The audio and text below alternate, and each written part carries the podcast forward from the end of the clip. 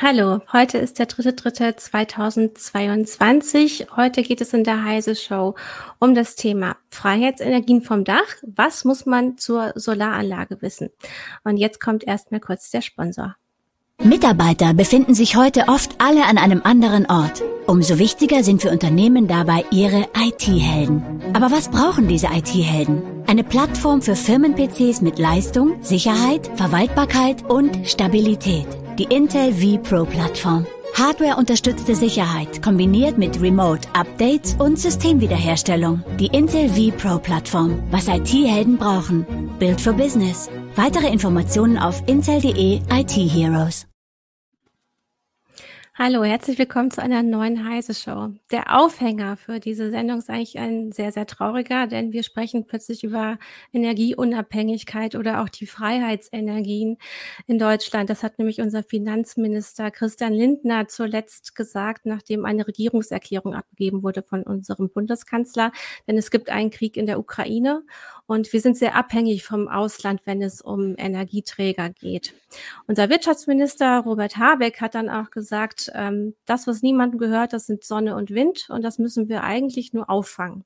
Und deshalb wollen wir heute über Solaranlagen sprechen. Und da haben wir als Gast äh, Professor Dr. Martin Hundhausen, der da schon ganz lange an dem Thema dran ist. Hallo, Herr Hundhausen. Hallo. Hm. Dann ist noch mein Kollege Holger Bleich von der CT dabei, der eine eigene Solaranlage hat. Hi, hi. Äh, und ich bin Christina Bär von Heise Online und auch auf meinem Dach ist eine Solaranlage und so wollen wir auch unsere praktischen Erfahrungen hier einbringen. Ja, also Herr Hundhausen, Sie sind sehr, sehr umtriebig, umtriebig bei diesem Thema, denn Sie haben Solarenergie sogar schon mal für die Sendung mit der Maus erklärt. Und jetzt so die erste Frage an Sie. Wie sind Sie zu, überhaupt zu diesem Thema gekommen? Ja, ich kenne das äh, Thema schon sehr, sehr lange. Also ich habe Physik studiert und äh, bin dann in eine Arbeitsgruppe gegangen, wo ähm, amorphes Silizium, das ist so ein Material auch für Photovoltaik, äh, untersucht worden ist. Und dadurch hatte ich den Kontakt von der Forschungsseite schon. Äh, wir reden im Moment über das Jahr 19, äh, 1983 oder so. Also sehr, sehr lange her. Ähm, damals äh, war das nicht so üblich, dass man das zu Hause hatte. Und ich kam eigentlich erstmal über das Forschungsthema. Aber als es dann losging, das war im Wesentlichen durch das Erneuerbare Energiengesetz, was im Jahr 2000 eingeführt worden ist, da war ja erstmal die, die Basis geschaffen, etwas zu machen. Äh, da war ich dann auch als äh, Privatperson dabei, im Grunde sogar vor dem EEG mit so einem speziellen Förderprogramm hier in Erlangen. Und äh, seitdem hat mich das Thema nicht mehr losgelassen. Und ich hab, wir haben dann einen Verein gegründet, haben hier sehr viel gemacht eins der spannenden Themen war eigentlich tatsächlich das mit der Sendung mit der Maus. Das hat mich auch näher rangebracht. Da mussten Sie auch noch mal ganz kleinteilig äh, erklären, wie das überhaupt funktioniert, äh, dass wir die Sonnenkraft einfangen können. Wie machen wir das äh, genau? Ja, also ich hatte äh, da die Vorstellung, ähm, man zeigt einfach mal so die Solarmodule an der Schule. Wir hatten ja hier in der äh, Schule meiner Töchter in der Grundschule äh, das Projekt gemacht. Das war dann tatsächlich meine äh, zweite Solaranlage nach dem hier zu Hause, äh, weil mich hat das nicht losgelassen und da war ja dann die Grundlage, das kann man machen. Habe ich also von der Stadt das Dach gemietet und habe dort eine 2 Kilowatt Anlage gebaut. Heut, nach heutigen Maßstäben nicht mehr so, so groß, damals doch auch relativ teuer. Und ich habe gesagt, das muss man einfach machen. Und dann bin ich in, den, in die Schule gegangen, habe Solarunterricht gemacht. Und da kam dann tatsächlich im Unterricht die Idee auf, äh, wir waren da mal im BDR-Radio, äh, das könnte man auch in, im Fernsehen machen, Sendung mit der Maus. Und ich hatte gedacht, naja, äh, zeigt man mal die Kinder, die das sich angucken. Und dann kam Armin Maywald, also der Macher der Filme, und er hatte einen ganz anderen Ehrgeiz. Er wollte zeigen, wie es funktioniert. Äh, da bin ich ein bisschen erschrocken. Als Physiker weiß ich, wie es funktioniert, ist überhaupt kein Problem. Aber ich kann es auch so erklären, dass es einigermaßen korrekt physikalisch ist und wir würden dann die Leute verlieren. Und er hatte den Ehrgeiz, das erstmal selber zu verstehen und dann, wie machen wir das mit Bildern? Und äh, das kann man ja im Internet sehen. Auf äh, die Maus äh, ist als Sachgeschichte ja zu sehen, jetzt inzwischen frei, 30 Minuten lang ich persönlich bin da nicht drin, aber äh, meine Solaranlage, unser Haus ist drin. Das zeige ich nachher nochmal hier als Foto. Kann man also im Fernsehen sehen. Und das war im Jahr 2004 dann ausgestrahlt worden. Wir haben, glaube ich, ein, fast über ein Jahr äh, daran gearbeitet, weil es sehr aufwendig gewesen ist. Und das äh, war die Erklärung tatsächlich, die der WDR und Armin Maywald gemacht hat. Ich habe immer nur geholfen, dass alles gut ist und richtig ist und äh, einigermaßen passt. Und mhm. äh, ja, ohne meine Hilfe wäre es wahrscheinlich tatsächlich schwierig gewesen, aber ich fand es so wichtig, dass ich mir die Zeit dafür genommen habe. Und jetzt sind wir fast 20 Jahre später. Äh, wir haben das EEG äh, und äh, wir Privatpersonen werden eigentlich auch dazu angehalten, äh, uns doch mit der Energiewende zu beschäftigen, wenn wir denn die Möglichkeit haben, zum Beispiel ein eigenes Dach zu bestücken, weil das ist natürlich auch immer noch eine privilegierte Diskussion, die wir jetzt hier auch gerade führen. Wir haben alle Gebäude, wo wir selber entscheiden konnten, da ist noch eine PV-Anlage drauf. Äh, wir können uns das leisten. Ähm, es gibt natürlich noch Mieter- oder Eigentümergemeinschaften, wo es wesentlich komplizierter ist, sich eine PV-Anlage aufs Dach zu setzen. Ähm, wir wollen aber hier auch jetzt halt auch von unseren Erfahrungen erzählen und was muss man denn wissen, um eine PV-Anlage aufs Dach zu setzen? Was ähm, muss ich über mein Dach wissen? Ähm, was muss ich vielleicht über Verschattungen wissen? Ähm, wie, welche Module äh, muss ich mir aussuchen? Und ähm, Herr Hundhausen, Sie können uns ja zum Beispiel zeigen, was Sie genau gemacht haben. Ne? Da haben Sie was vorbereitet. Genau, habe ich. Äh, soll ich das gleich mal anfangen? Ja, gerne. Dann würde ich mal den Bildschirm teilen.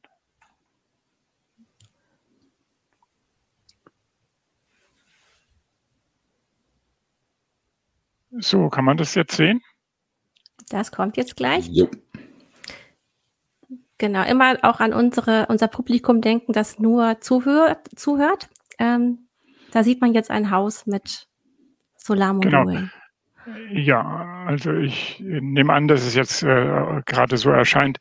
Äh, wenn wir jetzt nur an die Photovoltaik denken, denken wir ein bisschen zu kurz, denn es geht ja um diese Unabhängigkeit.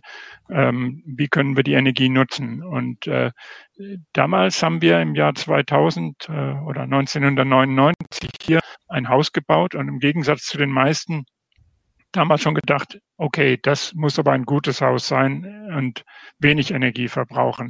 Ein Passivhaus, heute weiß man, was man das ist. Damals was das ist. Äh, ich musste mich damals auch einarbeiten, aber ich denke, als Physiker kann man das ganz gut verstehen. Sie sehen hier dieses Haus. Äh, es ist ein äh, sogenanntes Pultdachhaus, ähm, was eine große Front nach Süden hat.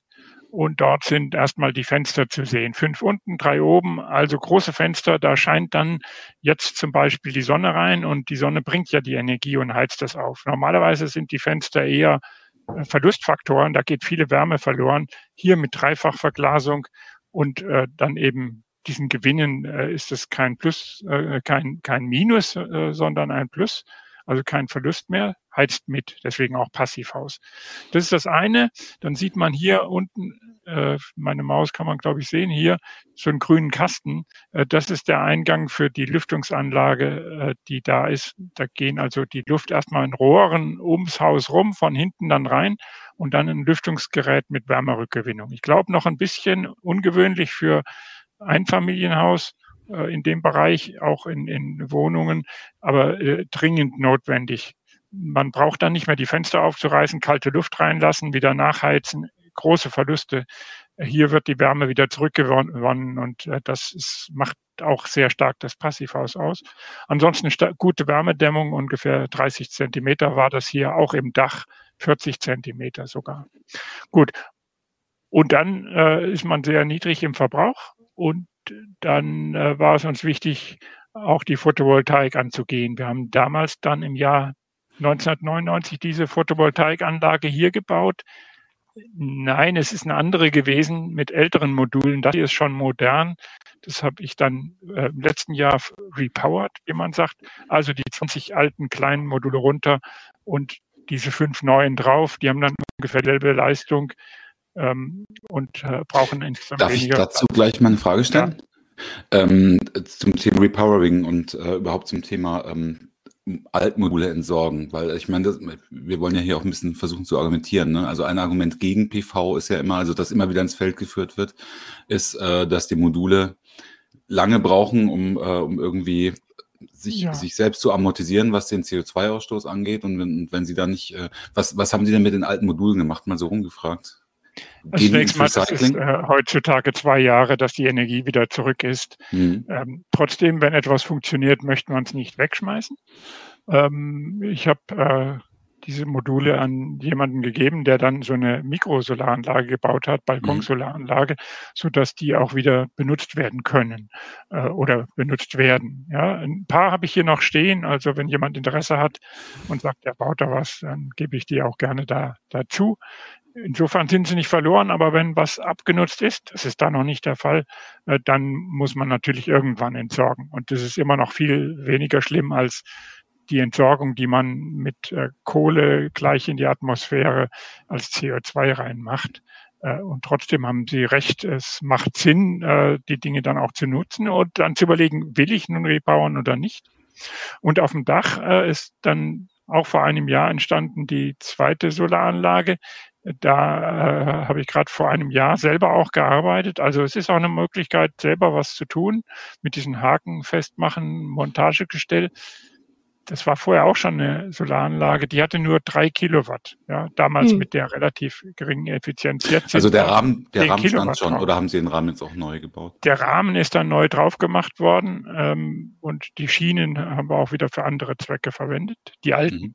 Das sind mhm. jetzt moderne äh, Montagegestell, so ein Kreuzverbund.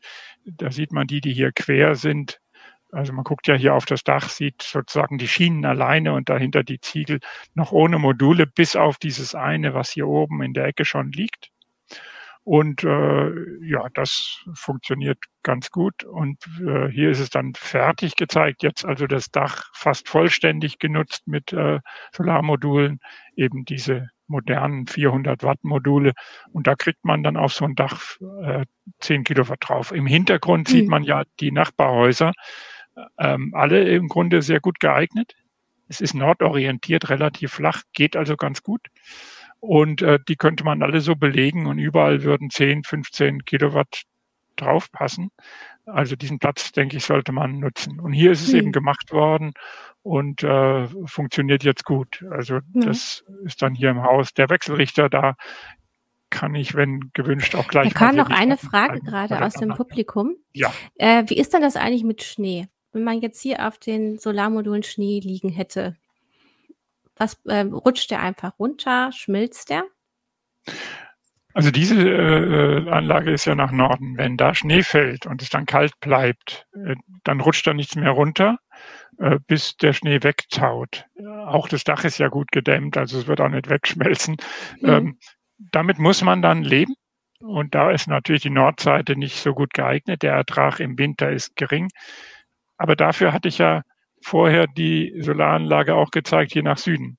Und da mhm. liegt nie Schnee drauf. Das heißt, ja, äh, der liegt sogar auf diesem Steilen drauf, aber nur kurz. Und wenn dann die Sonne rauskommt, rutscht der runter in dem Fall. Da kann ja. ich auch selber runter machen, ja. Das ist jetzt auch eine interessante Montageart, weil sie das ja so vor, das, äh, vor die Fassade gesetzt haben. Ne? Das sieht man selten.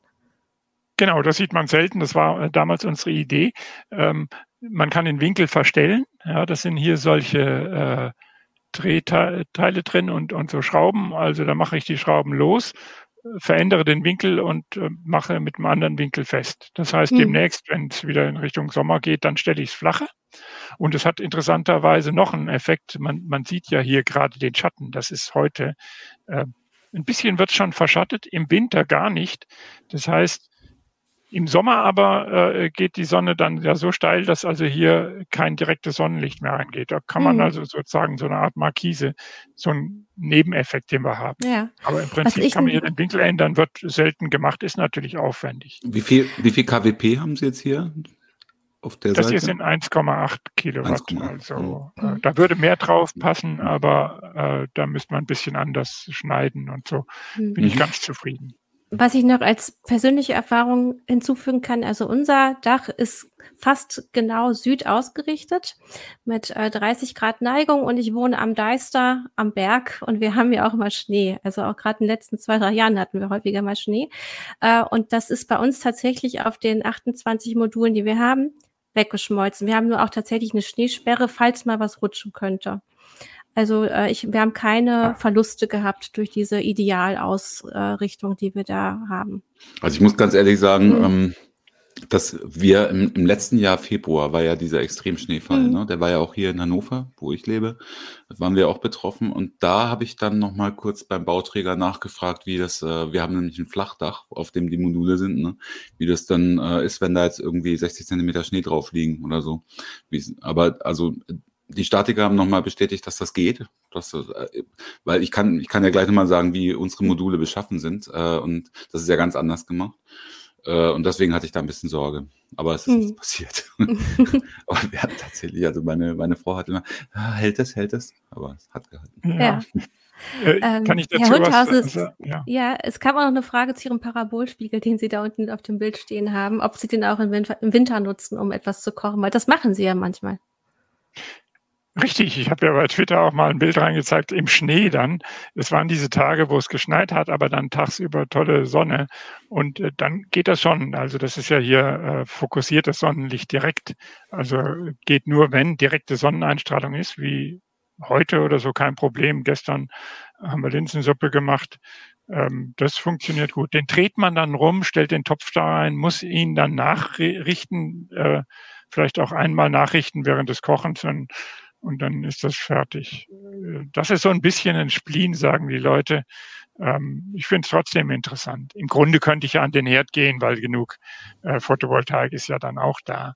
Aber das macht unheimlich Spaß und, und demonstriert das ja auch ja. sehr gut. Habe ich auch bei YouTube gerade ein äh, Video, Video ne? wo das erklärt wird mit der Fokussierung. Ja. So, jetzt haben wir Sie ein paar Mal unterbrochen. Sie wollten was zum Wechselrichter sagen, oder? Ich wollte ähm, mit, äh, genau hier ist. Äh, Einmal das, noch zur Fassade wahrscheinlich, ne? Ich bin da so ein bisschen näher dran hm. gegangen. Das sind diese modernen Module. Ein Modul ist hier so dieses Feld. Das sieht so zweigeteilt aus. Und man sieht, das sind gar keine quadratischen Solarzellen mehr, sondern halbquadratisch. Und die haben einen großen Wirkungsgrad, über 20 Prozent jetzt. Das gab es damals zu der Zeit, wo wir angefangen hatten, noch nicht so hohe Wirkungsgrade.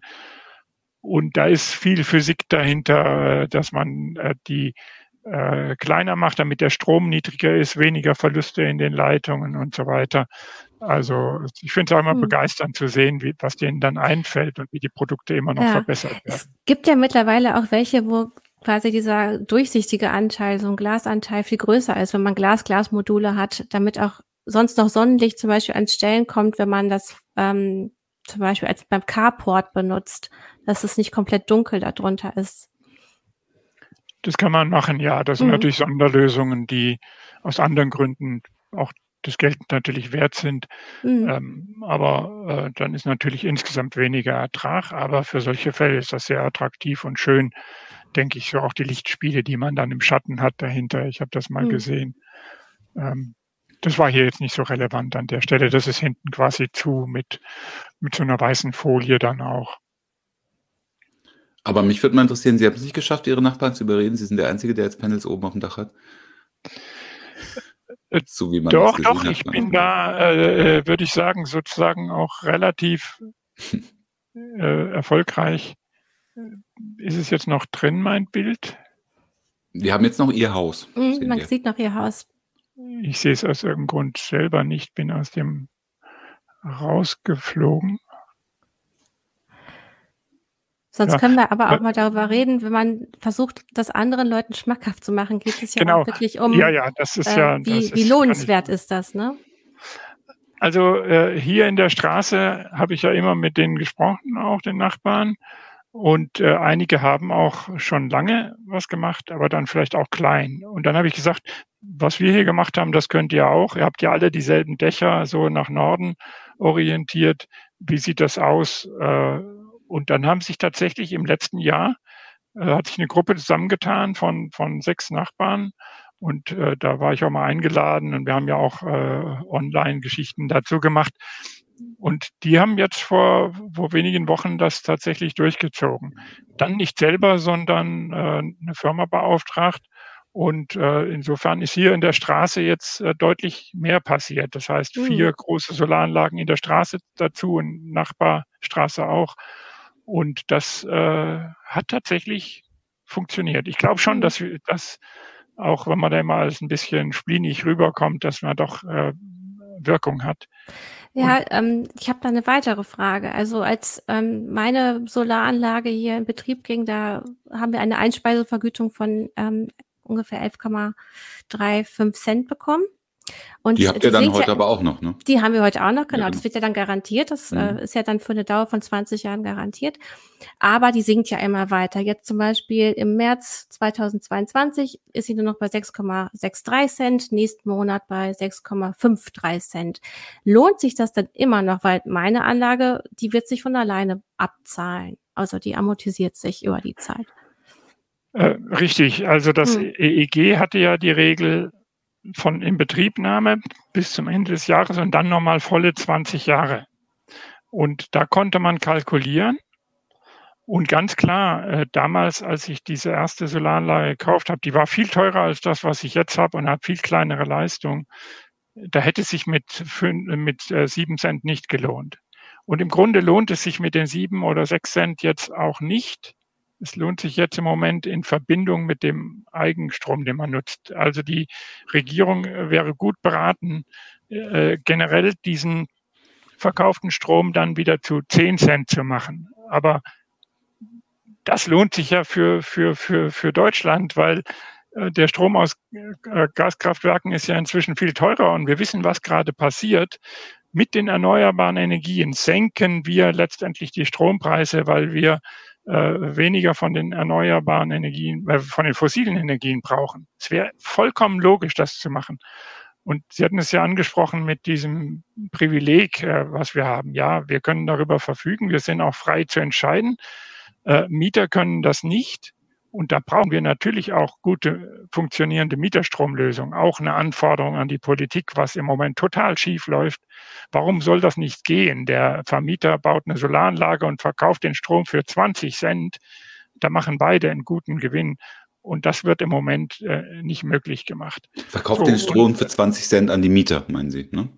Das war jetzt einfach nur eine Zahl. Also mhm. äh, wir werden demnächst vielleicht 40 Cent äh, für Strom vom Energieversorger zahlen. Teilweise redet man ja heute von 70, weil man da irgendwie Verträge sucht, weil man ein Billiganbieter äh, äh, Anbieter hat einem gekündigt und dann will man zurück und dann kommt man da nicht hin. Das ist äh, irrsinnig und ich denke, dass es permanent über 30 Cent ist, ist klar. Da mhm. wären Sie doch froh, wenn Sie zumindest einen Teil des Stromes, wenn er so da ist, für, äh, für 20 Cent kriegen oder für 25. Mhm. Und ähm, der Vermieter hätte doch ein Interesse, den für 25 Cent zu verkaufen und nicht für diese 6 Cent, die da im Raum stehen. Vielleicht kann Ralf aus dem Hintergrund mal ähm, einblenden, die, ähm, was meine PV-Anlage leistet und wie viel wir davon selber nutzen. Da haben, gibt es nämlich, es gibt immer eigentlich bei den neueren Systemen tolle Datenlogger. Jetzt bei dem Wechselrichter, den wir benutzen, das ist einer von Costal, gibt es auch direkt so eine Auswertung aller Daten.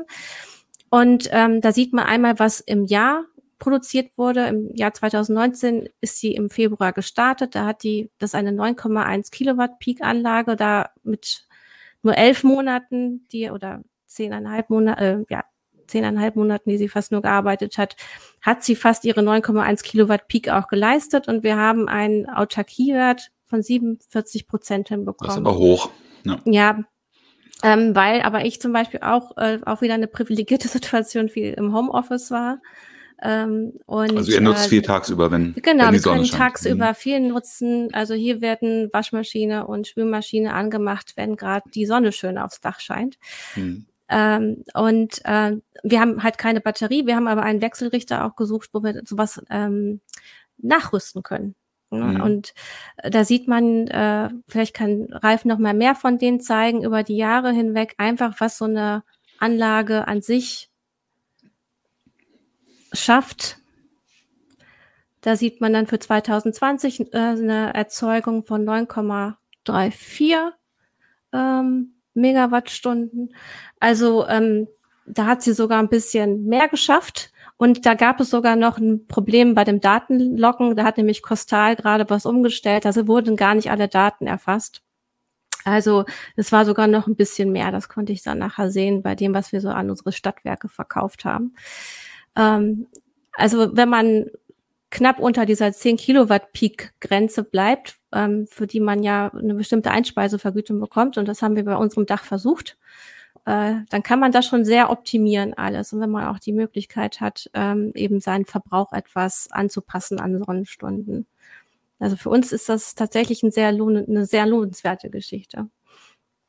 Mhm, dazu kommt noch, ihr habt ja, wir haben ja im Vorfeld kurz gesprochen, ihr habt ja noch nicht mal ein, äh, ein E-Auto, ne? Also wir haben auch ein E-Auto, ähm, versuchen dann natürlich auch, im, wir haben auch keinen Batteriespeicher, aber wir versuchen halt auch dann tagsüber ähm, alles zu nutzen, was geht, um das Auto dann tagsüber zu laden. Ne? Und das geht auch ganz gut. Also Mhm. Wochentags ist halt immer ein bisschen schwierig, weil fast alle außer Haus sind. Ich meine, gut, ich bin jetzt auch im Moment viel im Homeoffice und dann lohnt sich das eher, aber es wird, wenn, wenn jetzt die Pandemie vorbei ist und äh, das ist halt blöd, ne? dass du genau die Zeit, wenn die Sonne scheint, ist eigentlich niemand im Haus. Das ist so ein bisschen. Mhm. Ja, vielleicht kann ich dann nochmal von unserem Haus reden. Äh, also diese äh, Grafiken da äh, habe hab ich nicht, könnte ich auch wieder erzeugen. Daten werden hier mit so einem Selbstbau Raspberry Pi gelockt und so weiter. Also ich kann alles mhm. rausholen. Ähm, zählen tut ja zum Schluss, wie viel hat man bezogen äh, mhm. nach einem Jahr vom Energieversorger und wie viel hat man geliefert. Unsere Anlage wird auch etwa 8000 Kilowattstunden im Jahr bringen, hat ja, äh, ich glaube, 12 Kilowatt, ähm, vielleicht auch 9000 eher, ist also nicht ganz so gut, weil die nach Norden ist, ähm, aber in der Größenordnung ist das.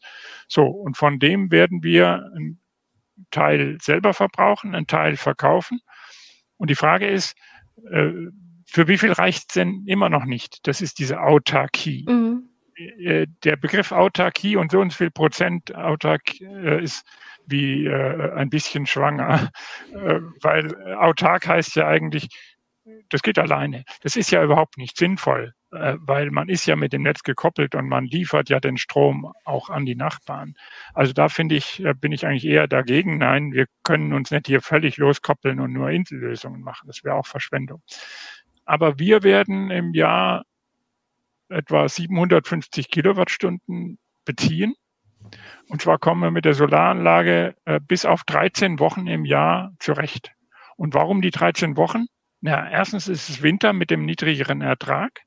Und zweitens, das ist die Zeit, wo wir heizen. Wir haben eine Wärmepumpe. Äh, das Passivhaus kann mit einer relativ günstigen Wärmepumpe äh, betrieben werden. Ähm, das sind so Klimageräte im Grunde, die kann man aber zum Heizen verwenden. Hat 3000 Euro gekostet, fertig installiert. Und da brauchen wir so typisch 700 Kilowattstunden im Jahr. Das ist schon der Hauptverbrauch und natürlich Kochen und alles andere auch. Ähm, und teilweise wird noch ein bisschen von der Solarenergie gemacht und naja, dann brauche ich noch diese 700 Kilowattstunden. Haben Sie denn eine Batterie Nur zu Hause? 700 Kilowattstunden. Das kostet 200 Euro nach heutigem Preis. Hm. Wenn die Preise verdoppeln, sind es 400 Euro. Also ich glaube, sehr offensichtlich, äh, dass das eine gute Sache ist. Hm. Haben Sie denn eine Batterie zu Hause jetzt oder nicht? nicht genau, ja, sonst würden wir den äh, in, in, der Nacht ja immer brauchen. Deswegen frage ich wegen der Wärmepumpe. Wir haben einen so, Batteriespeicher ja. äh, und äh, dadurch ist es also tatsächlich seit äh, drei Wochen ungefähr, dass es wieder reicht, weil das jetzt immer besser wird und äh, wir über die Nacht dann immer mit der Batterie kommen. Mhm. Ich kann äh, hier auch noch mal was zeigen auf dem ja, Bildschirm. gerne.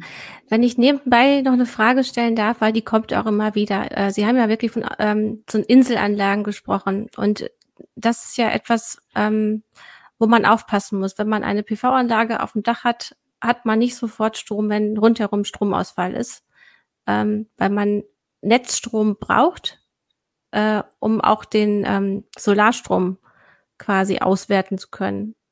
Oder ähm, habe ich das falsch erklärt? Eine Inselanlage ist es ja nicht, sondern es ist tatsächlich mhm. immer mit dem Stromnetz verbunden, mhm. auch hier. Äh, und ähm, wir äh, haben immer das Netz. Und dann kann man jetzt mal überlegen, und was, wenn das Netz mal ausfällt? Und da haben wir kein äh, komplettes System, was dann abgekoppelt wird äh, und das das ganze Haus versorgt, sondern am Wechselrichter gibt es eine zweite Steckdose. Und mit dieser zweiten Steckdose äh, haben wir dann so eine Art unterbrechungsfreie Stromversorgung. Ja? Da mhm. könnte man also dann äh, kleine Dinge machen. Aber wir können nicht dann gleich das ganze Haus damit betreiben. Da würde man sich ein bisschen einschränken und sagen, okay, Kühlschrank hängen wir dran, hm. äh, wir äh, laden den Laptop dort und so weiter. Das können Sie machen aus der Batterie, aber für Leute, die keine Batterie haben, da geht auch das dann nicht. Ne? Die Batterie genau. ist dann äh, notwendig, sonst würde das ah. ja nicht äh, äh, nicht funktionieren. Ja, ja Stefan das, Bauer ja. hat das hier gerade auch nochmal gesagt, das nennt man Schwarzstartfähigkeit oder auch Notstromfähigkeit. Also das muss man eigentlich immer erst zusätzlich noch ähm, installieren, um tatsächlich äh, so autark zu sein, auch in so einem Notfall. Ich weiß nicht, ob es jedem klar ist, aber vielleicht können wir ja mal ein bisschen was über die Initialkosten sagen, ne? Oder von, von so einer Anlage. Also ich kann bei mir auch dann das Beispiel nennen, aber ja. ähm, nur damit, also, äh, ich weiß nicht, ob eben die Größenordnungen klar sind, auch äh, für, für, für einen Batteriespeicher, ne, was man dafür ungefähr bezahlen muss. Ähm, also meine Anlage wurde dann jetzt äh, vor einem Jahr auch äh, mit dem Speicher geliefert. Das waren äh, zwei äh, so 19 Zoll Racks und äh, die zusammen haben, glaube ich, dann 2500 Euro gekostet. Mhm. Äh, es gibt auch relativ günstige Lösungen. Äh, da kann man bei dem Andreas Schmitz äh, auf dem YouTube-Kanal sehen, wie er da bastelt. Ist nicht jedermanns Sache, aber das zeigt, äh, er sagt, da kann man teilweise Speicher ähm, schon mit 100 Euro pro äh, Kilowattstunde bekommen. Ja, das heißt, ähm, meiner ist dann sicher noch teurer. Mhm. Und bei diesen Preisen ist es durchaus so, ob es wirtschaftlich sich lohnt, ist eher fraglich, wenn das so teuer ist. Selbst mit den 2500 muss man überlegen, wie viel speichere ich rein und wie viel hole ich raus. Und dann ist es eine teure Kilowattstunde. Und da hat man immer gesagt, das lohnt sich nicht, weil das 30 Cent sind oder 40 Cent sind. Mhm. Da kriege ich den billiger von außen. Ja, und man hat ja auch noch Ladeverluste. Ne? Und vor allem habe ich es gemacht, weil dadurch diese äh, Sicherheit da ist, dass mal Notstromfunktion da ist. Das heißt, äh, wenn tatsächlich mal der Strom ausfallen würde, das kann ja immer mal passieren, dann äh, habe ich da was.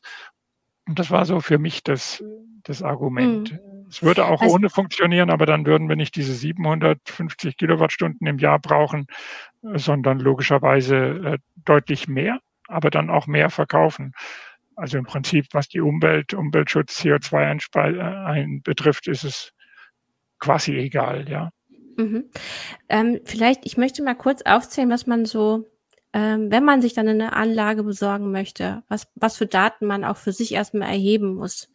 Nämlich einmal, also wie ist das Haus ausgerichtet? Dafür gibt's ähm, und ähm, wie ist die Neigung des Daches oder was für ein Dach hat man überhaupt? Ein Flachdach eignet sich dann zum Aufständern und ähm, bei anderen Dächern muss man gucken, wie ist da die Neigung. Äh, dann muss man schauen, gibt es eine Verschattung? Und da haben sich auch äh, Leser bei uns gemeldet, ähm, die gefragt haben, gibt es dafür extra Apps, um zum Beispiel zu gucken, wie sich eine Verschattung auswirken würde, dass man so vielleicht mit einer App auch in seiner Umgebung einmal guckt, ein Bild macht so und dann wird das ausgerechnet. Was gibt es tatsächlich. Ähm, und es gibt auch von der Europäischen Union auch ähm, eine Karte, wo man auch gucken kann, äh, wie gut eine Anlage arbeiten könnte in unseren Breitengraden. Die kann Ralf auch nochmal kurz einblenden. Äh, also bevor man die PV-Anlage auf dem Dach hat, kann man da schon mal gucken, was könnte die bringen bei uns. No, er zeigt das jetzt gleich. Ruft das auf. So, genau. Da sieht man das. Ähm, das heißt äh, Photovoltaic Geographical Information System. Also da kann man so auch auf der Karte einfach reinzoomen und schauen, wo wohne ich und was könnte ich da tatsächlich erreichen mit dem, was ich so habe. Und wenn man sich eine PV-Anlage dann aufs Dach setzen möchte, dann muss man sich verschiedene Posten angucken, die dann der Solateur einem dann ja auch ähm, auflistet, nämlich welche Module, welcher Wechselrichter, welche Unterkonstruktion, die hatten Sie auch gezeigt, Herr Hundhausen, Ihre Unterkonstruktion für die Nordseite. Vielleicht auch welche Optimierer, um einzelne Module anzusprechen, wenn es zum Beispiel Verschattungen gibt ähm, äh, was für ein Datenlogger ist vielleicht dabei oder mache ich das alles Open Source oder über ein Raspi. Ähm, und was ähm, will ich da noch mehr Sachen dran haben? Vielleicht eine Wallbox und das mit einer Wärmepumpe koppeln. Und die Sachen, die müsste man sich vorher eigentlich schon mal klar machen, weil das sind so die Dinge, die dann auch die Solateure bei einem anfragen. Genau, man kann sagen, in Deutschland typisch, in Süddeutschland erreicht man mit einem Kilowatt an installierter Leistung ähm, etwa ähm, 1000 Kilowattstunden. Und in Hannover ist es dann halt äh, doch etwas weniger, aber auch nicht so dramatisch weniger. Es macht auch in Hannover Sinn, absolut. Ähm, man hat ja hier gesehen, das Beste ist Afrika. Aber mhm. wer hat eigentlich die Idee zu sagen, wir wollen Freiheitsenergien und wir nehmen dann Energie aus Afrika äh, mit allen Risiken, die dann da wieder da sind? Also äh, wenn wir was gelernt haben, jetzt dann, äh, ja, wir müssen es hier in Deutschland ernten.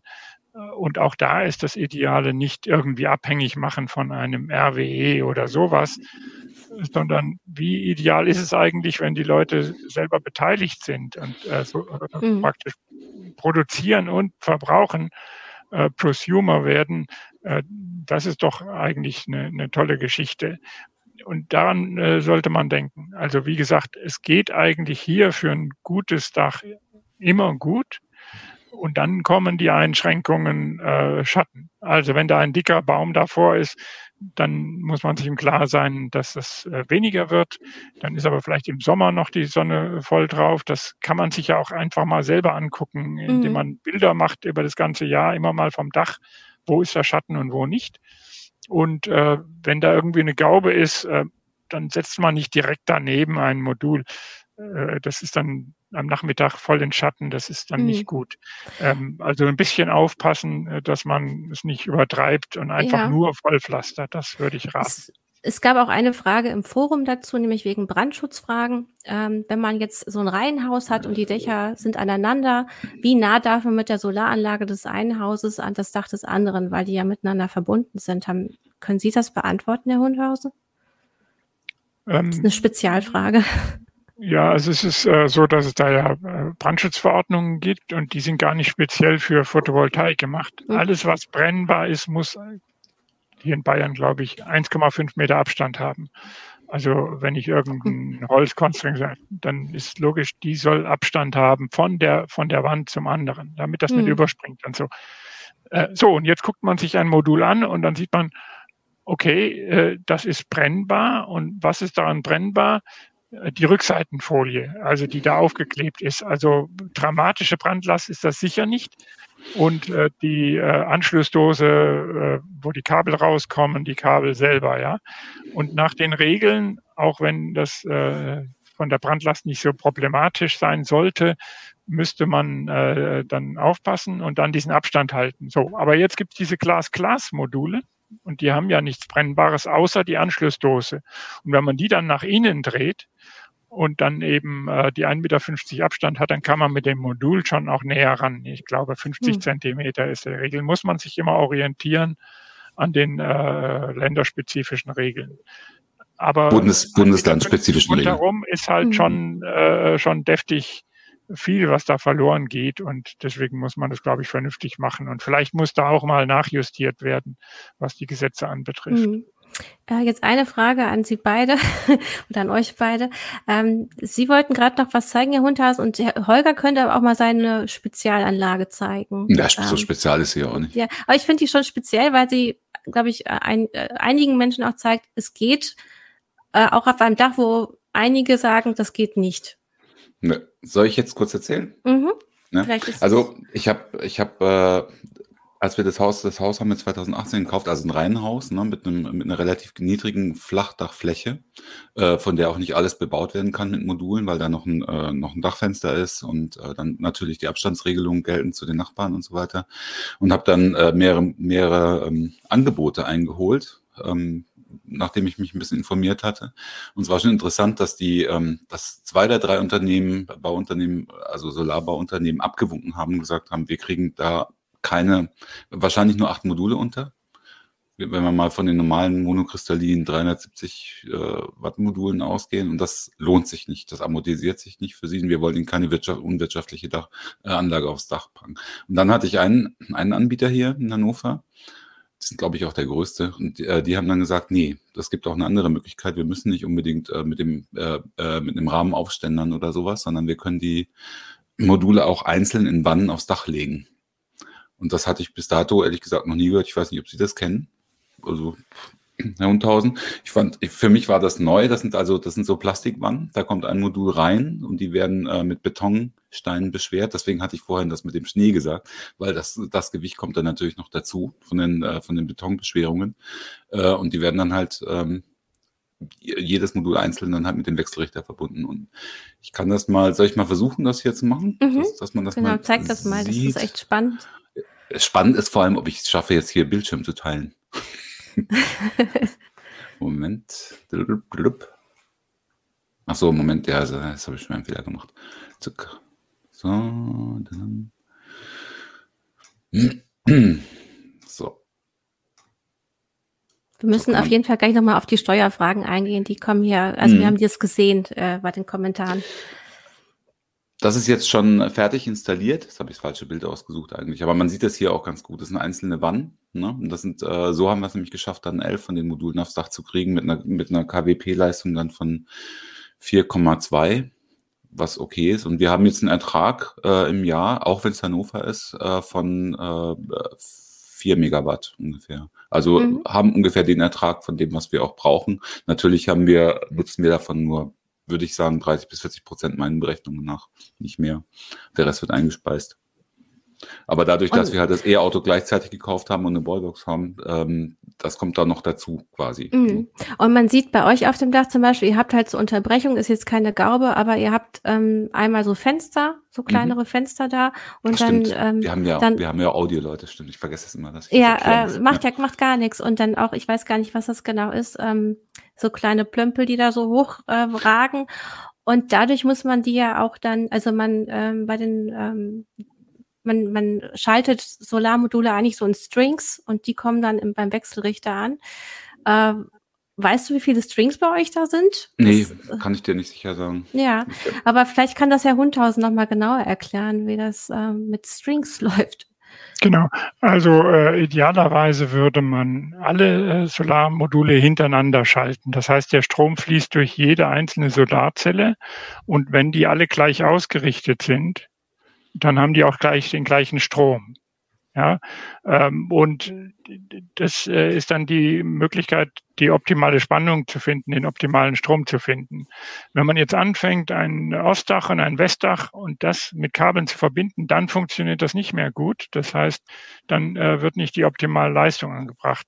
Äh, das heißt, man muss immer sehen, dass gleich ausgerichtete Module, also klassisch wird es vielleicht ein äh, Süddach sein und vielleicht ein äh, äh, Norddach etwas und die muss man trennen und dann haben die Wechselrichter normalerweise auch so äh, zwei Eingänge, äh, die für sich das optimal betreiben. Sowas funktioniert. Mhm. Und dann gibt es diese Philosophie, dass jeder einzelne Wechselrichter sozusagen den optimalen Punkt findet. Nee, nicht jeder Wechselrichter, sondern jedes Modul. Und dann hat man auf dem Dach äh, diese Optimizer, wie die das nennen. Und äh, ich muss sagen, wenn das sollte man eher nicht machen, äh, weil wenn da eins von denen kaputt ist, muss man dann aufs Dach irgendwo mit, mit den Modul rausholen. Äh, das finde ich ungünstig. Also möglichst wenig Mhm. Elektronik aufs Dach.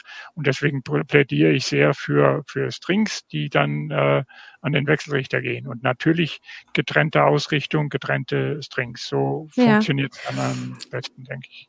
Ein Argument für diese einzelnen ähm, äh, Steuerung an den Modulen ist eben, dass wenn man eine Verschattung hat, die nur ein paar Mal im Jahr auftritt, weil ein Baum plötzlich mehr Laub hat, dass man dann dadurch, dadurch nicht die ganze Leistung des Strings belastet wird, sondern dass man die Module eben einzeln quasi zuschalten kann.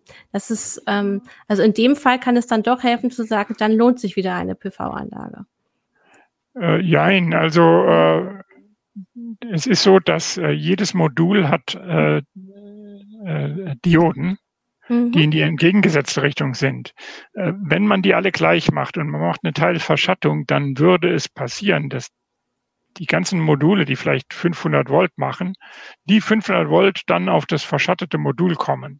Mhm. Und dann fließt ein Strom in die Sperrrichtung. Ja, das ist ein bisschen Physik, aber mhm. die, das kann unheimlich große Leistung verbraten. Dann würde alles kaputt gehen. Und das wird dann durch so eine Diode, die in die umgekehrte Richtung geht, verhindert. Da fließt dann der Strom, aber bei einer kleinen Spannung, also geht nichts verloren. Und das hilft auch bei dieser Verschattung. Das heißt, wenn man dann 20 Module hat und eins ist verschattet, dann funktionieren 19 und das eine ist dann praktisch äh, über diese Diode kurzgeschlossen. Also das mhm. funktioniert mhm. auch so. Äh, und da braucht man nicht unbedingt einen Einzelwechselrichter für dieses eine Modul, um das zu machen. Und ansonsten würde ich wirklich sagen, ein Modul, was wirklich gravierende Verschattungsprobleme hat. Ich sehe manchmal hier Satellitenantennen, äh, die da neben der Solaranlage sind. Äh, brauchen wir das? Also Satellitenantennen sicher, aber die kann man auch mal ummontieren. Und da scheinen die Installateure gesagt haben, ach, kein Problem, wir haben ja da diese Lösung. Und dann bauen die das in den Schatten dahinter. Das würde ich auf keinen Fall machen. Mhm. Und sehen, dass möglichst äh, der Schatten äh, kein Problem ist. Und wenn dann tatsächlich morgens mal ein bisschen Schatten ist, aber dann der Hauptzeit äh, gut, dann funktioniert das alles schon. Äh, das ist nicht so, äh, so dramatisch, finde ich. Mhm. Hier kommen Fragen auch noch zu dem Flachdach von Holger, nämlich ob das Stände, also ob einmal die Folie von eurem Dach da irgendwie beeinträchtigt wurde durch die Installation oder ähm, durch das Ständerwerk durchbohrt werden musste, also diese Wand.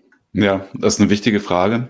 Also bei uns ist es so, ähm, da habe ich auch darauf geachtet, als wir, als wir das Haus äh, hier gekauft haben, äh, dass es eine PV-Vorbereitung gab. Das gibt's aber, glaube ich, in Reihenhäusern mittlerweile ist es, ist es eher gängig als nicht mehr gängig. Das heißt, von oben vom Dach unter der Dampfsperre ist, äh, ist ein, ist ein äh, Kabelschacht vorbereitet, der direkt unten zu Haus an zur, zur ähm, Stromanlage führt unten. Ne? Also dann halt in dem Fall zum Wechselrichter, da mussten wir dann noch hinführen. Das heißt, es muss ein Loch gebohrt werden. Ne? Und das muss dann halt wieder gut, gut äh, verschlossen und gedämmt werden. Das muss ein Dachdecker machen. Das heißt, der Solarinstallateur muss dann auch nochmal mit dem Dachdecker kooperieren, den, den man entweder selber organisiert oder den er organisiert. Und man muss vor allem halt natürlich genau wissen, wo dieses Loch ist. Das war bei uns ein gewisses Problem.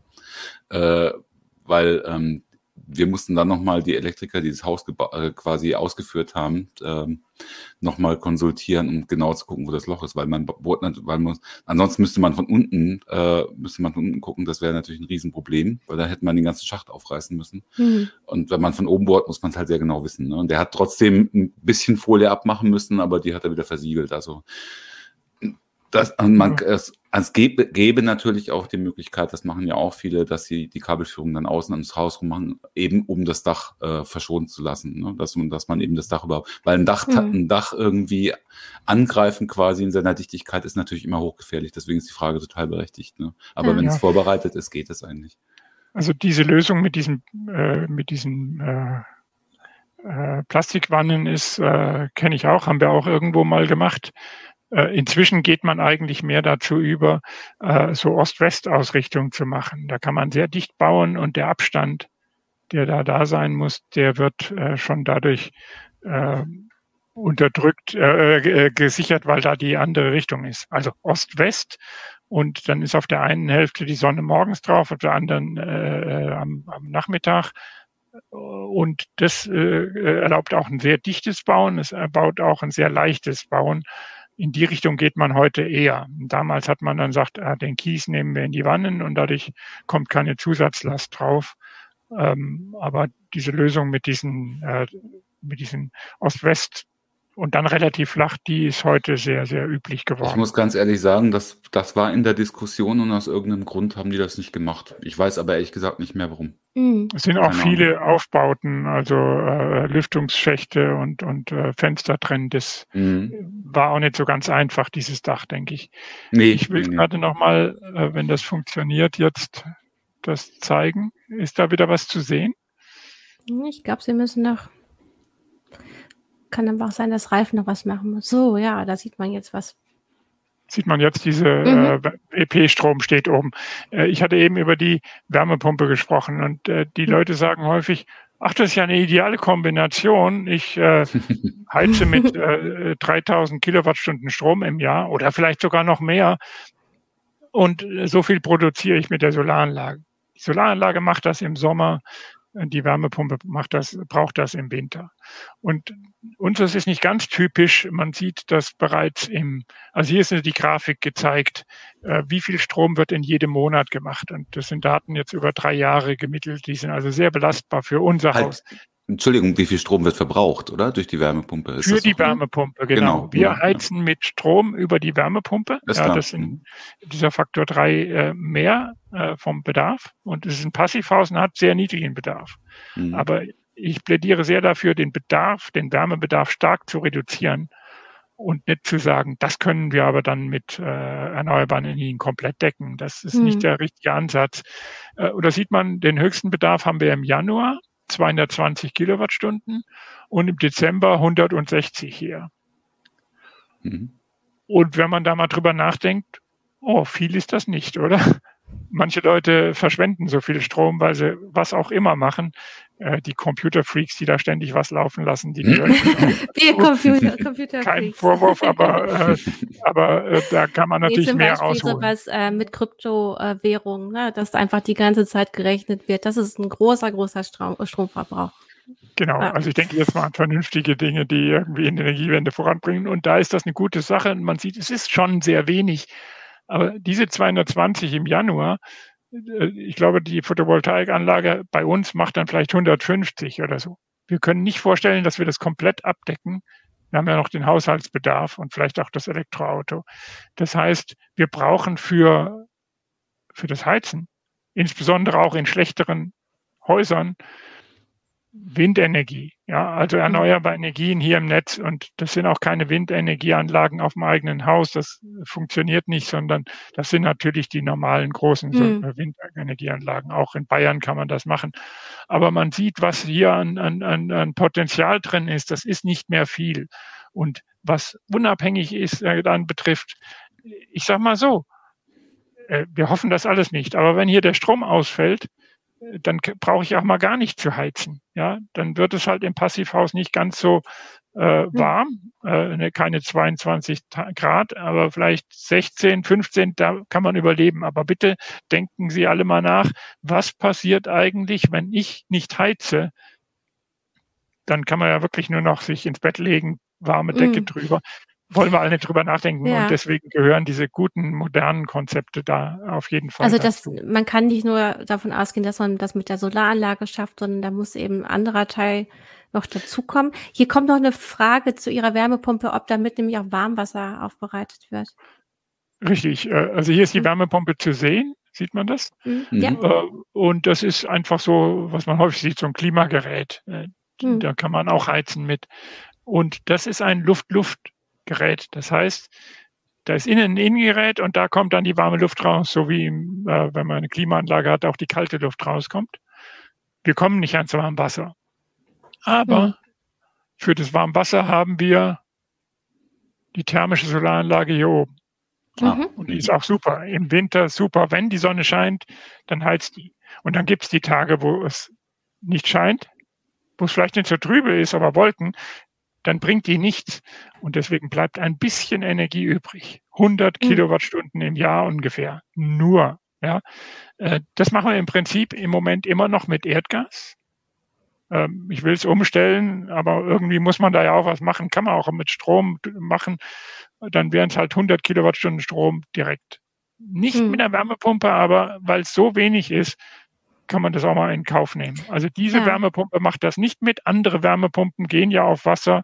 Äh, das gibt's auch, gibt's viele Systeme. Und eine innovative Idee ist halt, das mit diesen Lüftungsgeräten zu machen. Sehr kostengünstig. Ich finde das sehr interessant. Bei uns wurde uns, also von den Solateuren wurde immer abgeraten, Solarthermie auch noch zusätzlich draufzupacken. Das würde sich nicht lohnen. Das ist so eine Frage gewesen, wie ähm, äh, ist jetzt schon ein, ein Speicher lohnenswert? Ähm, ich will noch mal auf ein paar weitere Fragen eingehen, die jetzt aus dem Publikum kommen und die wir auch ähm, noch bearbeiten wollten, nämlich einmal ähm, die steuerlichen Regelungen und dann noch was Mieter machen können. Ähm, also steuerliche Regelung. Äh, da kann man sich einmal entscheiden, es kommt auch ein bisschen auf die Größe der ähm, Anlage an, ob man das quasi als Gewerbe anmelden, anmelden möchte. Das äh, habe ich gemacht.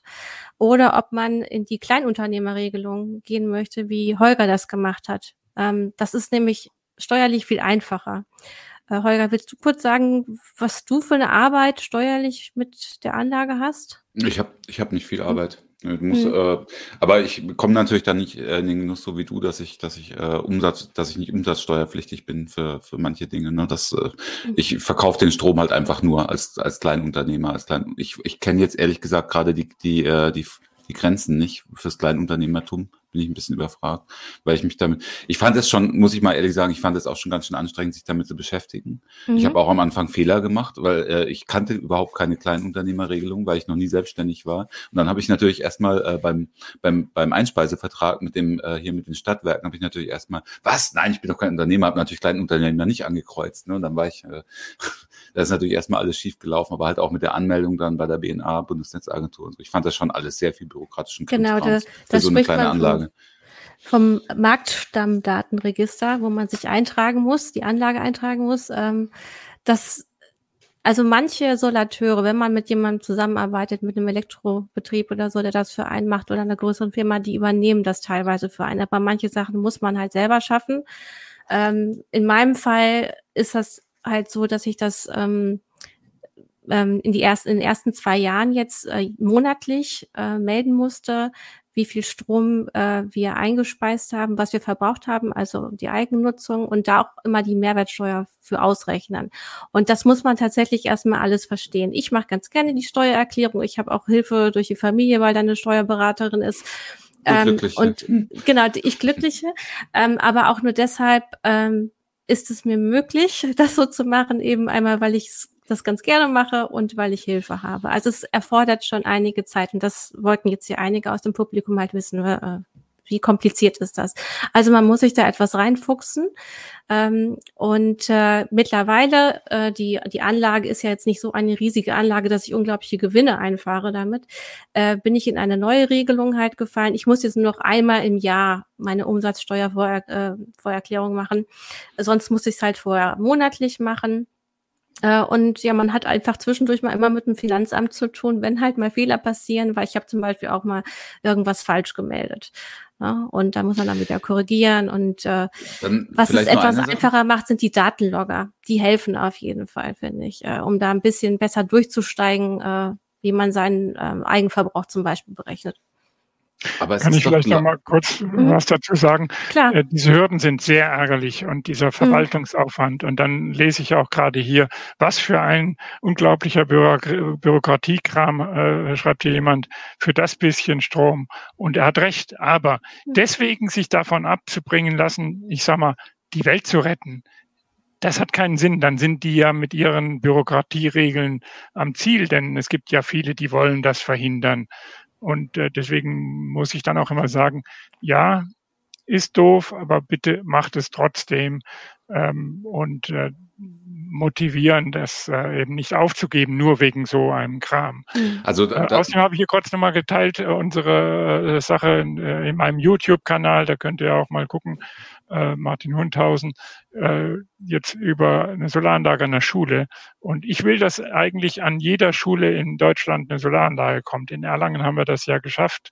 Äh, vielleicht äh, äh wäre toll, wenn, wenn, das auch unterstützt würde und in allen Städten das passiert. Hm.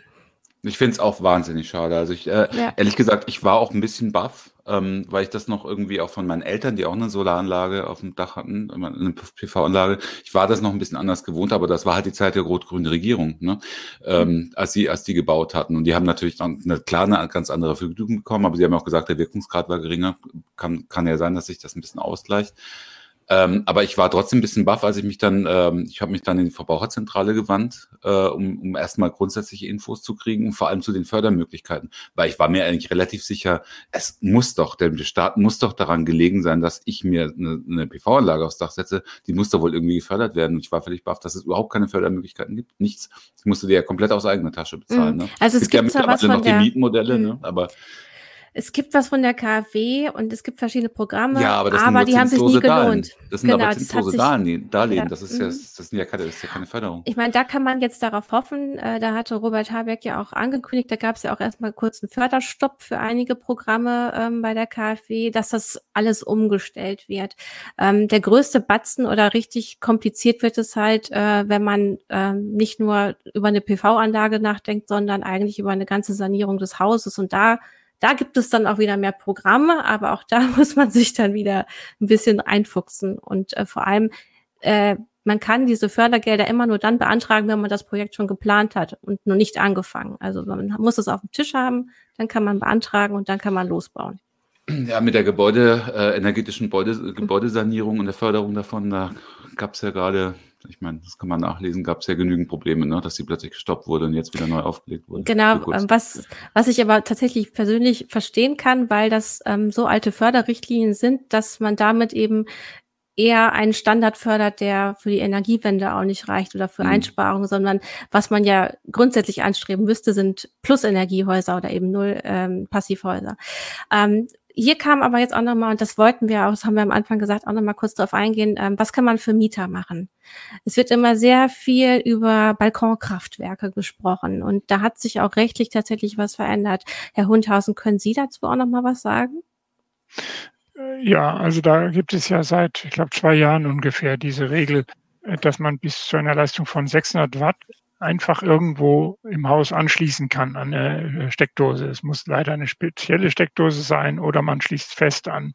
Hintergrund ist, dass bei 600 Watt vielleicht nur drei, vier Ampere fließen, ja, eher drei und äh, das unter den Bedingungen das äh, Stromnetz nicht überlastet wird. Das ist also eine äh, VDI äh, Regel, die, die ist dann vereinfacht und dann kann man auch die Anlage problemlos anmelden, ähm, auch wieder im Marktstammdatenregister.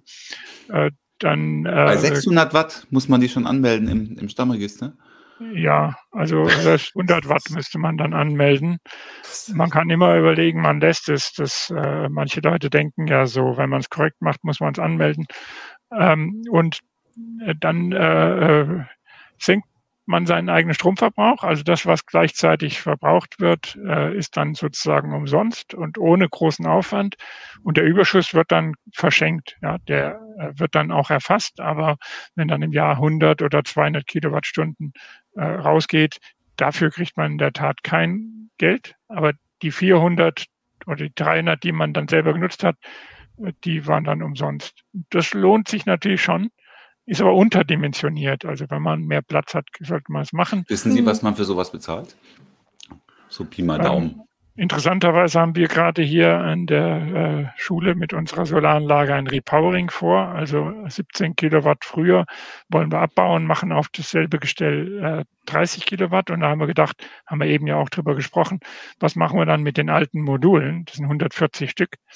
Und die machen wir dann zu solchen äh, Mikrosolaranlagen. Sechs von denen zusammen sind dann eine Mikrosolaranlage und Menschen aus Erlangen äh, können die dann günstig haben, äh, müssen nur noch einen Wechselrichter machen. Und die werden auf jeden Fall sehr günstig wegkommen. Vielleicht äh, 500, 600 Euro oder so wird dann noch äh, für anfallen. Und ich denke, da lohnt sich auf jeden Fall, das zu machen. Und für uns ist es dann eben, die alten Module werden nicht weggeworfen, sondern äh, bekommen dann Second Life. Funktionieren die, tun die noch. Die messen wir dann durch und Gilt sehen, aber- wie gut die auch noch sind. Gilt aber nur für Leute in Erlangen, nur die dürfen die Module kriegen, weil Sie können sich Ja, vorstellen, dass jetzt einige genau ja. zugehört haben. Ja, Ja, also wenn Sie hier mit dem Auto vorbeikommen aus Hannover, äh, können Sie es ja mitnehmen, aber äh, es soll ja auch weniger Transport sein. Also wir versuchen das in Erlangen äh, tatsächlich zu machen. Mhm. Und in anderen Stellen wird es in Zukunft viele geben, wo alte Module rausfallen und man sowas ähnliches machen kann. Also das kann durchaus in Zukunft eine, eine Möglichkeit sein auch, ja.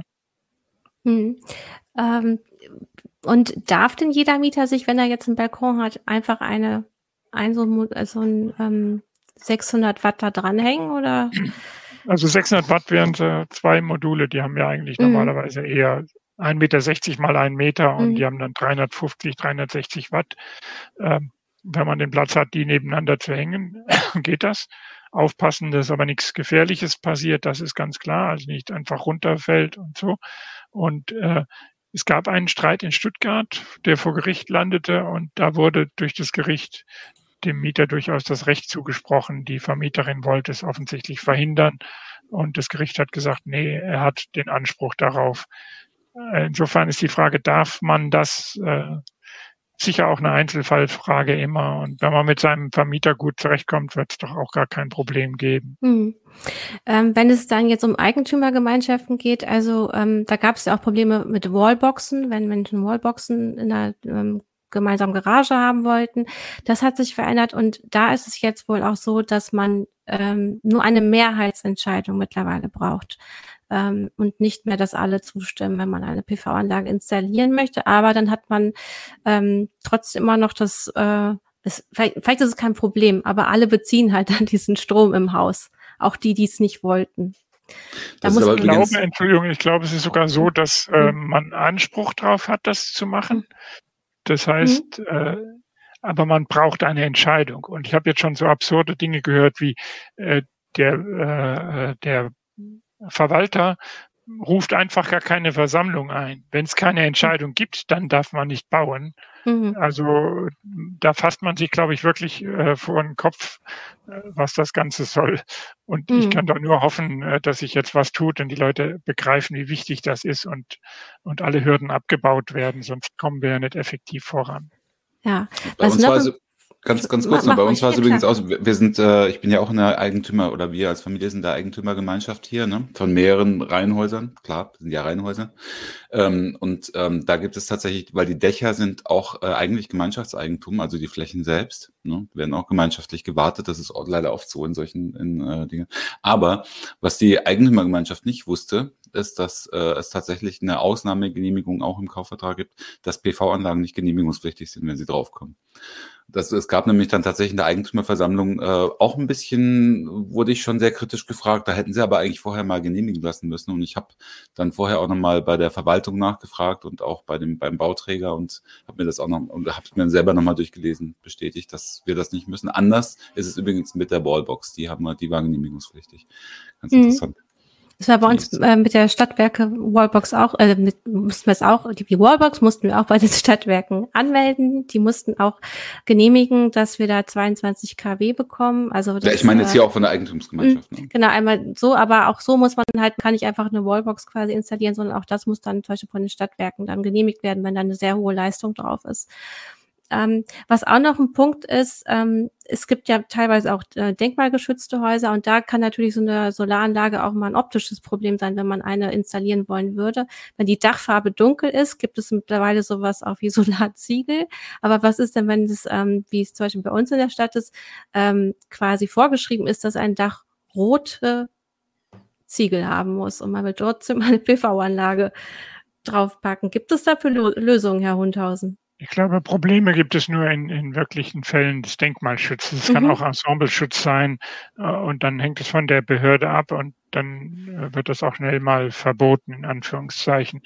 Äh, das ist traurig, sehr traurig, weil man will Denkmäler schützen und wenn ich mir die vielen schönen Denkmäler in Hamburg vorstelle, ähm, die werden alle verschwinden. Die werden alle verschwinden, wenn wir dieses Klimaziel 1,5 Grad oder äh, schlimmstenfalls 2 Grad äh, nicht äh, einhalten. Wenn wir darüber hinausschießen und danach sieht es ja im Moment mit dem weiter so aus, dann gibt es diese Denkmäler in Hamburg irgendwann nicht mehr. Und da kann der Denkmalschützer, der in seinem Büro sitzt und eine Genehmigung ablehnt, äh, der kann natürlich sagen, naja, also ich werde es nicht mehr überleben erleben, dass da äh, das kommt. Vielleicht mal eine Überschwemmung, das geht alles noch. Ja, so könnte er ja denken. Aber der muss mal denken, dass da zehn Meter Wasser äh, da über den, über den tollen Gebäuden ist. Die sind weg, ja.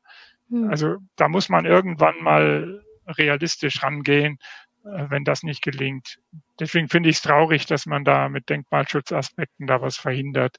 Da gibt es auch andere Fälle, äh, und es ist halt so, man muss eine Abwägung machen und mhm. Prioritäten setzen und weiter so wie bisher, das geht eigentlich nicht mehr. Ja. Passen Sie auf, ich werde gleich das Schlusswort ähm, sprechen. Vorher kommt noch einmal der Sponsor und ähm, dann fassen wir noch mal kurz zusammen, was hier passiert ist. Mitarbeiter befinden sich heute oft alle an einem anderen Ort. Umso wichtiger sind für Unternehmen dabei ihre IT-Helden. Aber was brauchen diese IT-Helden? Eine Plattform für Firmen-PCs mit Leistung, Sicherheit, Verwaltbarkeit und Stabilität. Die Intel vPro-Plattform. Hardware-unterstützte Sicherheit kombiniert mit Remote-Updates und Systemwiederherstellung. Die Intel vPro-Plattform. Was IT-Helden brauchen. Build for Business. Weitere Informationen auf intel.de IT Heroes. So, da sind wir wieder. Ja, ich glaube, was diese letzten ähm, Erzählungen oder auch also Schilderungen gezeigt haben, ist, es ist einfach wirklich leider sehr kompliziert ähm, in Deutschland Solaranlagen auf die Dächer zu setzen. Wir haben das gemacht ähm, aus Überzeugungen oder auch zum Beispiel in meinem Fall, es lohnt sich tatsächlich einfach. Ähm, äh, auch jetzt gerade mit den steigenden Energiepreisen. Wir haben da was von. Äh, ich ähm, wir machen einen Beitrag für die Energiewende. Ich habe Kinder, ich möchte, dass die in der Welt groß werden, die eben nicht vom Klimawandel äh, zerstört wird, alle Lebensgrundlagen. Aber ähm, es wird einem in Deutschland ziemlich schwer gemacht. Also zum Beispiel in Holland, ähm, wenn man das vergleicht, äh, da werden dann einfach am Stromzähler wird rückwärts gezählt und man hat nicht diesen ganzen Kladderadatsch oder ne, Kladderadatsch äh, mit äh, Finanzamt und Co. Und ähm, das könnte sich gerne drastisch verbessern. Ähm, Herr Hundhausen, haben wir noch etwas vergessen bei diesem Thema, was Sie vielleicht noch hinzufügen möchten? Wir haben, glaube ich, nichts vergessen. Äh, das ist eine, eine Mammutaufgabe, die wir vor uns haben. Und wenn wir da alle mutig rangehen und aufhören zu pressen, dann schaffen wir das. Und das mhm. bedeutet vor allem, wir müssen unsere Bürger und Bürgerinnen ansprechen. Macht damit und fordert es auch. Ja, das wird in letzter Konsequenz auch sein, dass Parteien, die das immer verhindert haben und weiter verhindern wollen, eben auch nicht mehr wählbar sind.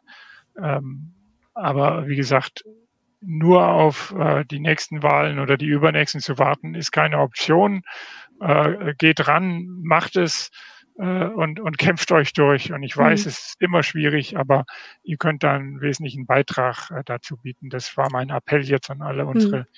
Zuhörer. Ja, also gut, dann ich denke, wir können darauf hoffen, dass ähm, die Förderrichtlinien vielleicht verbessert werden, dass vielleicht auch mal Zuschüsse fließen, vor allem auch für diesen großen Gebäudebestand in Deutschland, der überhaupt nicht saniert ist, woher erstmal ein neues Dach oben drauf muss, um dann eine Solaranlage drauf zu kriegen. Ähm, und ähm, ich kann noch den Tipp geben, es gibt eigentlich auch eine ganz gute Community im Netz, wo man sich ähm, auch Hilfe holen kann, wenn man Fragen zu PV-Anlagen hat. Wenn weitere Fragen da sind, kann Herr Hundhausen ist bei Twitter und auch YouTube eigentlich, glaube ich, gut ansprechbar. Und auch uns kann man gerne schreiben. Und ähm, ja, vielen Dank für diese nette Runde und auch Dank an unser Publikum, was sehr, sehr aktiv war und viele Fragen gestellt hat. Ähm, wir sagen mal bis nächste Woche. Macht's gut. Tschüss. Tschüss. Tschüss.